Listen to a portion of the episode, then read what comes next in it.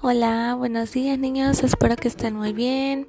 El día de hoy es lunes, vamos a iniciar con la materia de ciencias naturales. El tema es el sistema digestivo.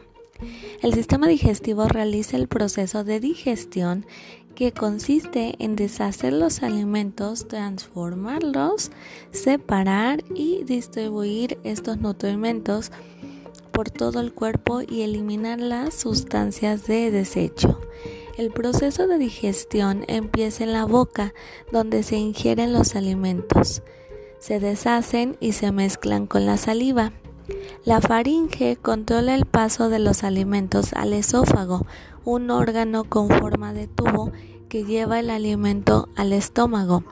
Ahí se realiza la desintegración de los alimentos para obtener sus nutrimentos que pasan al intestino delgado donde son absorbidos. Lo que no aprovecha el cuerpo llega al intestino grueso y de ahí se expulsa al exterior por el ano. Ahora que ya conocemos todo eso, van a realizar su actividad donde van a tener que completar unas frasecitas con apoyo de sus familiares para que ellos también les vayan apoyando diciendo dónde se encuentra la faringe y, y todas las partes del sistema digestivo. También van a completar las partes de un niño donde vienen señaladas y ahí van a tener que ir poniendo qué es.